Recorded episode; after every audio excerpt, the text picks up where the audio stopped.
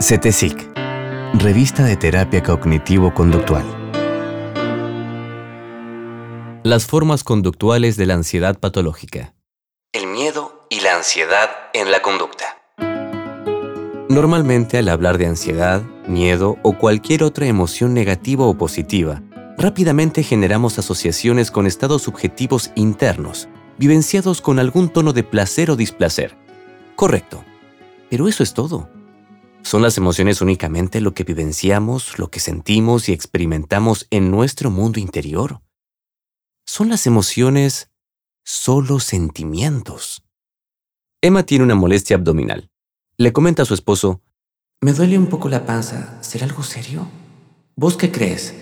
Carlos se acerca a su casa diciéndose a sí mismo, No tiene por qué haber pasado nada, es un día normal, van a estar todos bien. Pero, ¿y si no? Si alguien entró y lastimó a mis hijos. Basta, no puedo siempre pensar lo peor. Cecilia sale de su trabajo apurada. Nota que olvidó su botella de agua, regresa rápido pensando, No, no me voy a ir sin el agua. Hace calor, no me quiero desmayar. ¿Qué tienen en común todos estos ejemplos? Se trata de personas llevando adelante conductas de evitación y escape de su ansiedad patológica. Emma padece ansiedad ante la salud pues interpreta como señales de enfermedades graves a las sensaciones menores y normales de su cuerpo. Por ende, busca reaseguro en su esposo para tranquilizarse. Carlos padece de un trastorno de ansiedad generalizada. Se le presentan imágenes terribles y catastróficas en su conciencia que le generan mucha angustia. Trata de calmarse con autoverbalizaciones, que acaban por convertirse en preocupaciones. Cecilia sufre de un desorden de pánico teme que el calor la lleve a un mareo y como consecuencia a un desmayo. Por eso siempre sale con una botella de agua. Cuando hablamos de ansiedad, miedo, angustia, o incluso cuando usamos la palabra malestar, rápidamente solemos asociarlo con estados emocionales vivenciados subjetivamente, lo cual es a todas luces correcto, pero incompleto. En efecto, Millones de años de evolución no tuvieron lugar solo para que los seres humanos modernos vivenciemos una amplia y colorida paleta de emociones que podemos traducir en pinturas, poesías e historias de amor. Esto último puede ser tan solo un subproducto accidental de la forma en que nuestro cerebro fue moldeado por la selección natural para resolver desafíos progresivamente más complejos y novedosos, pero también muy pragmáticos. Tales desafíos requieren intervenciones conductuales en un mundo real, físico y social, especialmente social. En este marco, los patrones emocionales ricos e intrincados poseen una arista conductual que es tan o más importante que la misma experiencia emocional subjetiva. O mejor dicho, las emociones también son conductas, tanto como lo son los pensamientos, la activación fisiológica y la vivencia subjetiva. Ahora bien, como ya sabemos, las emociones pueden tornarse patológicas, y esto sucede en todos los planos de análisis. En este sentido, así como existen procesos cognitivos específicos y distintivos de algunas patologías, podemos caracterizar a las diferentes manifestaciones patológicas de la ansiedad y el miedo de acuerdo con algunos patrones conductuales típicos. En el contexto del análisis conductual, las emociones negativas conducen casi invariablemente a reacciones para aliviarse. En algunos casos simples, como las fobias específicas, este mecanismo es fácil de observar, pero en otros cuadros de mayor complejidad, como la fobia social o el desorden de ansiedad generalizada, el proceso tiene lugar de forma más sutil, siguiendo algunas generalidades, pero siempre con rasgos específicos de la persona. De este modo, si bien sí podemos hallar algunos denominadores comunes en las formas de evitación y escape del malestar emocional propias de cada desorden, este tipo de análisis tiene un límite idiosincrásicamente establecido, de acuerdo con la historia de aprendizaje de cada sujeto. Hacemos a continuación un recorrido por algunos desórdenes de ansiedad y sus manifestaciones conductuales de evitación y escape más comunes. Fobias simples. Fobias simples. Este es probablemente el desorden donde más fácilmente observamos las conductas de evitación y escape. Generalmente el fóbico conoce las situaciones en las cuales aparece el foco de su miedo y directamente las evita. Así, Quien padece fobia al encierro no viaja en subtes ni ascensores. Quien teme a los sapos no va a zonas rurales. Y quien teme a las alturas no se asoma por los balcones. En estos casos, se trata de evitaciones simples y llanas. Podríamos definir a las conductas por su omisión. En caso de que la persona que padece la fobia se vea inesperadamente expuesta a lo que teme, entonces escapa, es decir, se aleja del objeto, no sin algún grado de desorganización en su comportamiento. Por ejemplo, si alguien teme a las aves y repentinamente se le acerca una bandada de pájaros, correrá en la dirección opuesta. Más allá de lo dicho, ya incluso en este cuadro asistimos a algunas complejidades. Por ejemplo, el fóbico a las tormentas no puede escapar si una de estas se avecina. En este caso, las conductas de evitación y escape suelen consistir en permanecer en ciertos lugares que se consideran más seguros que otros, o en compañía de ciertas personas que, según se cree, los protegerán. Ya en las fobias simples, adquiere un valor capital el análisis funcional del caso. Así, dos personas temen a los espíritus y otras entidades del más allá que por supuesto no existen, cosa que ambos reconocen. Para aliviar su miedo, uno de ellos se acuesta y deja varias luces prendidas, incluso la televisión o radio para que genere ruido y lo distraiga. Pero no se levanta de la cama de noche pues tiene miedo. Deja incluso un urinal portátil cerca para ni siquiera salir al baño. El otro, que teme a lo mismo, tiene miedo de que el espíritu se haya escondido en algún lugar de la casa. Por lo tanto, ante el menor ruido, se asusta y por ende se levanta de la cama a revisar el baño y los placares. Observemos que ante el mismo miedo se producen conductas de evitación y escape diferentes. Uno se queda quieto en la cama mientras que el otro se levanta a revisar. Trastorno de pánico. Trastorno de pánico. El foco de miedo de este cuadro son las propias sensaciones corporales y por extensión, los entornos en los cuales ellas puedan dispararse. Así, quien padece trastorno de pánico teme a su propia taquicardia, respiración agitada, calor, sensación de mareo, un sentido al que se conoce como propiocepción o interocepción. Dado que estas sensaciones tienen mayor probabilidad de dispararse en algunos contextos como el ascensor, subte o en la calle estando solo, entonces el foco de miedo se generaliza en ellos. En principio, lo que el individuo intentará evitar son las propias sensaciones corporales. Así pues, encontramos personas que no hacen actividad física, procuran no hacer movimientos vigorosos o incluso tener relaciones sexuales, ya que todas estas actividades incrementan la propiocepción. En otros casos, las evitaciones son más sutiles, como por ejemplo, tener a mano una botella con agua para no sentir nunca sequedad en la garganta, o levantarse de la cama lentamente para no experimentar mareos. Ahora bien, Así como el miedo se generaliza desde las sensaciones a los contextos que las gatillan, las evitaciones también.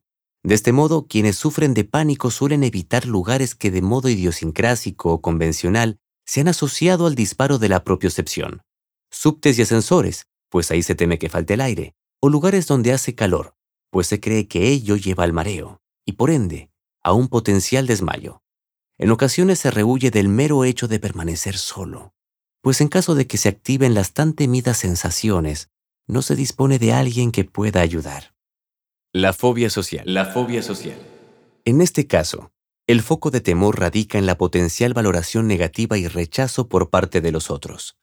De este modo, el fóbico social teme que piensen mal de mí, hacer un papelón y quedar mal, quedar como un tonto, entre otras valoraciones negativas provenientes de los demás dado que lo que el individuo teme solo puede acaecer en situaciones de potencial escrutinio social, ello objetiviza a la primera y más obvia conducta de evitación, no asistir a eventos sociales con personas fuera del círculo íntimo.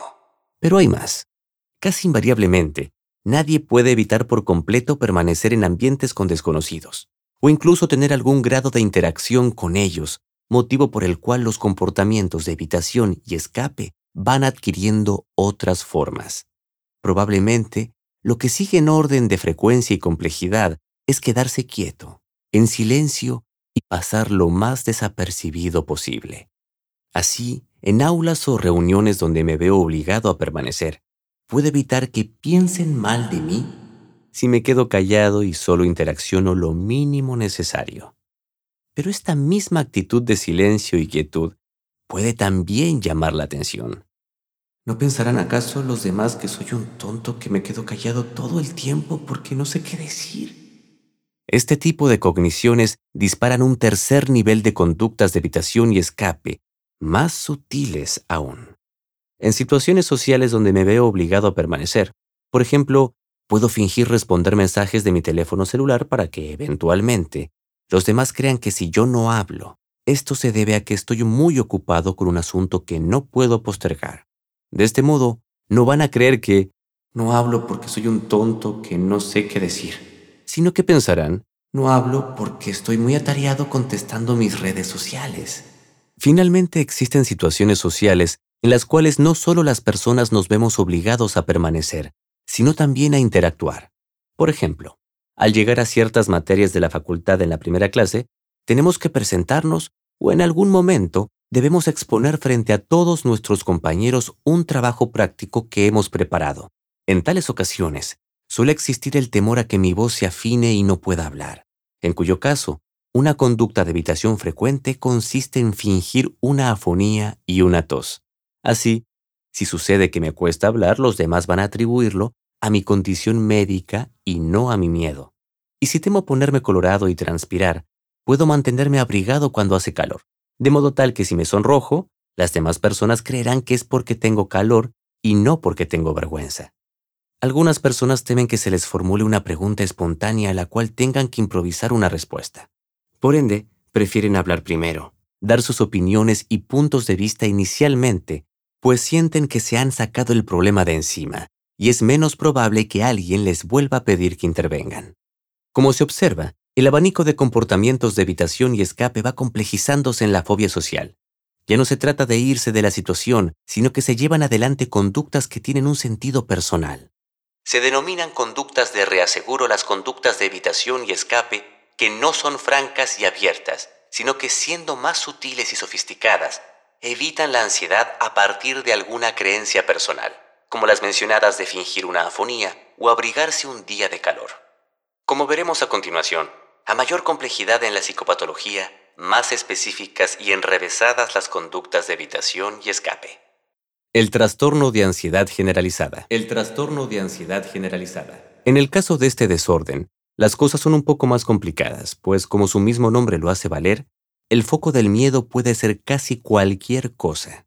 Desde enfermarme o que me echen de mi trabajo actual, hasta perder un trabajo futuro, al cual aún no he accedido, o que el nieto, que aún no tengo, pueda algún día tener un accidente. Efectivamente, los temas de preocupación de la ansiedad generalizada no solo se refieren a situaciones potencialmente problemáticas actuales, sino que alcanzan escenarios imaginarios que en el futuro distante podrían volverse problemáticos. Recuerdo un caso de una mujer que estaba preocupada porque si alguna vez sus hijos tenían problemas económicos y no podían hacerse cargo de los gastos de sus nietos, ella no estaría en condiciones de ayudarlos pero ella apenas tenía 28 años. No tenía nietos, ni hijos, ni pareja. Sí tenía una relación de algunos meses que parecía volverse estable. Dada la naturaleza más compleja de la psicopatología de este cuadro, invitamos al lector u oyente a revisar otro artículo de nuestra revista en la cual se desarrolla el tema en profundidad. El mismo se llama Preocupaciones sanas y patológicas. Para los fines de este trabajo, diremos sencillamente que las personas que padecen ansiedad generalizada experimentan una reacción intensa de miedo y ansiedad ante imágenes catastróficas no realistas, las cuales poseen características sensoriales, especialmente visuales, capaces de activar fuertemente la fisiología del organismo. Esas imágenes se evitan mediante una cadena verbal, palabras que se convierten en preocupaciones y que interfiriendo con la aparición de las imágenes catastróficas conllevan a una disminución de la actividad fisiológica y la experiencia subjetiva de malestar. Así, las preocupaciones patológicas y crónicas del cuadro son la conducta de evitación por excelencia. El trastorno obsesivo compulsivo. El trastorno obsesivo compulsivo. Si bien el diagnóstico en cuestión no se incluye entre los desórdenes de ansiedad, sí constituye uno de los representantes más claros en los que las conductas de evitación y escape adquieren formas muy variadas, incluso llegan a ser extrañas y atípicas. Sabemos que las compulsiones son las formas de evitación del malestar generado por las obsesiones. Esto es incluso parte de la definición misma del diagnóstico.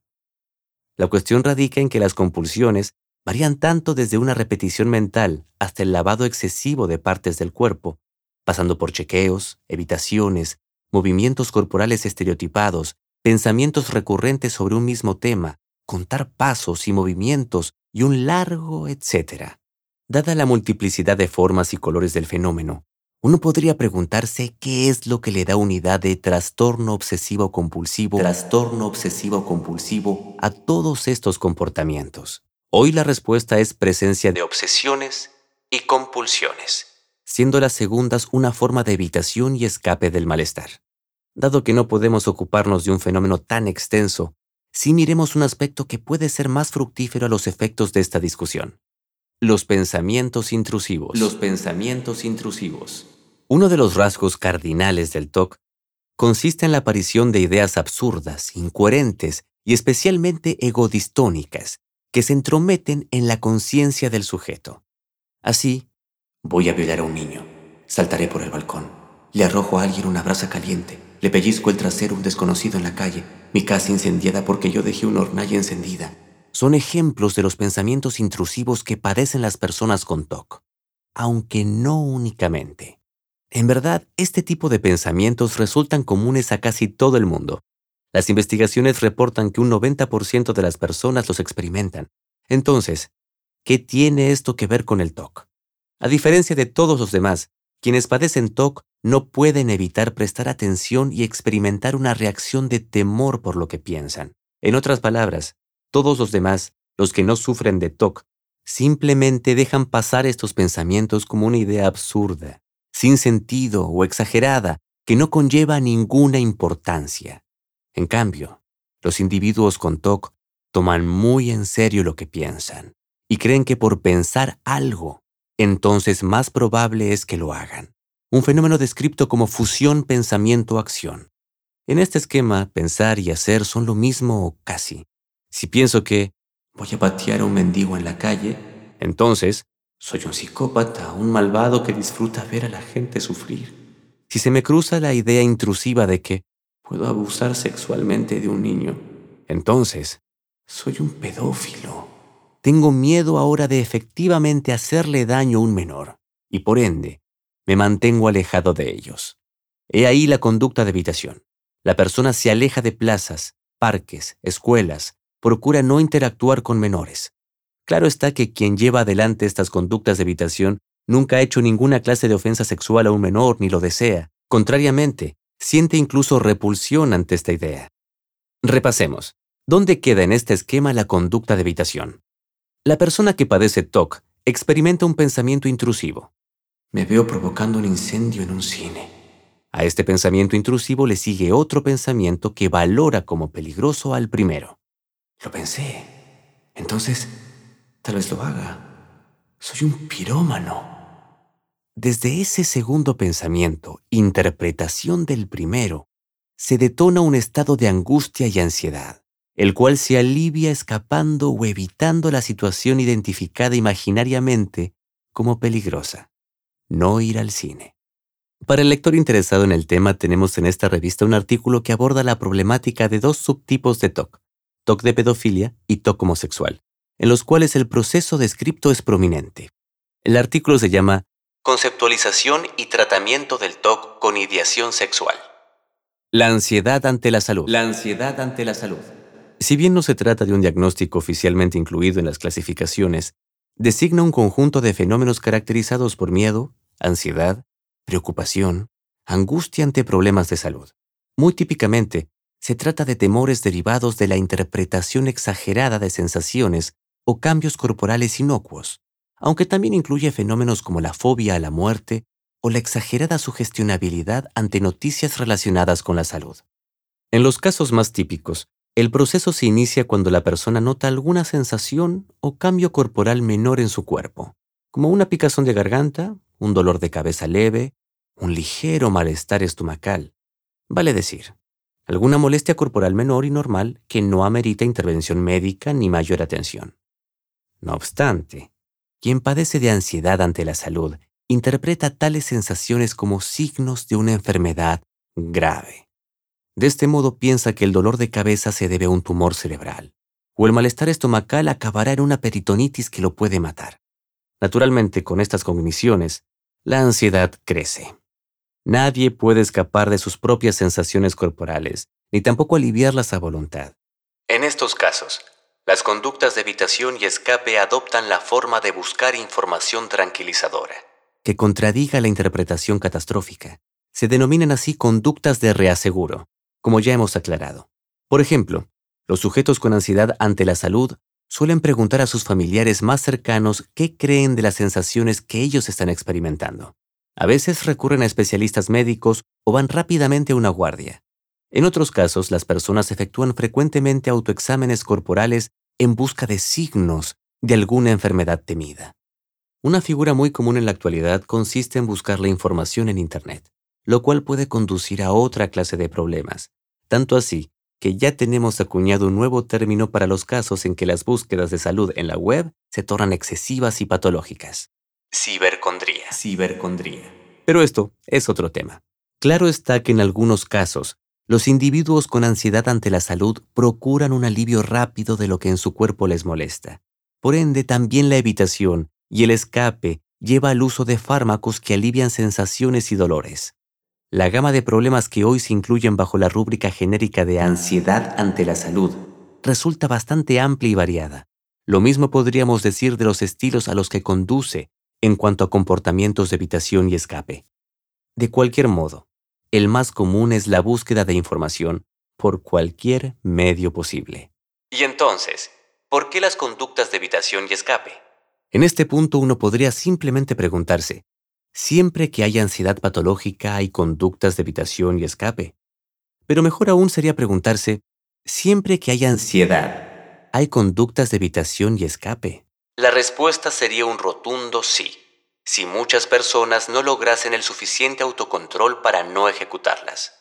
En otras palabras, la ansiedad siempre conlleva la tendencia a las conductas de evitación y escape, pero muchas veces ellas no se llevan a cabo pues las personas, voluntaria e intencionalmente, logran inhibirlas, no sin algún grado de dificultad.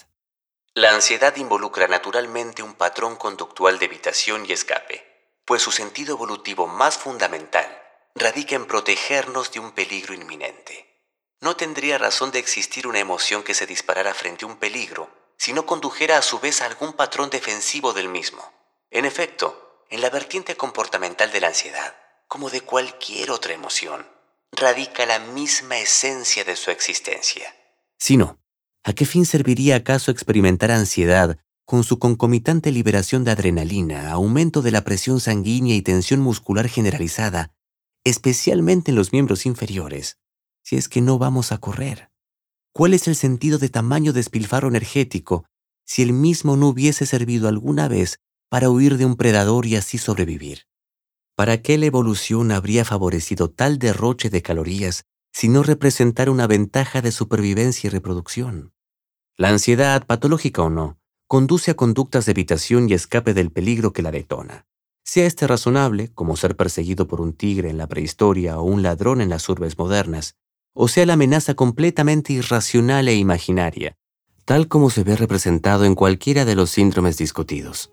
La misma esencia de la función biopsicosocial de la ansiedad es este mecanismo defensivo, rehuir de los peligros. Pues bien, sí, la ansiedad conduce a conductas de evitación y escape. Dicho más claramente, la ansiedad es, en esencia, comportamiento, conductas de evitación y escape.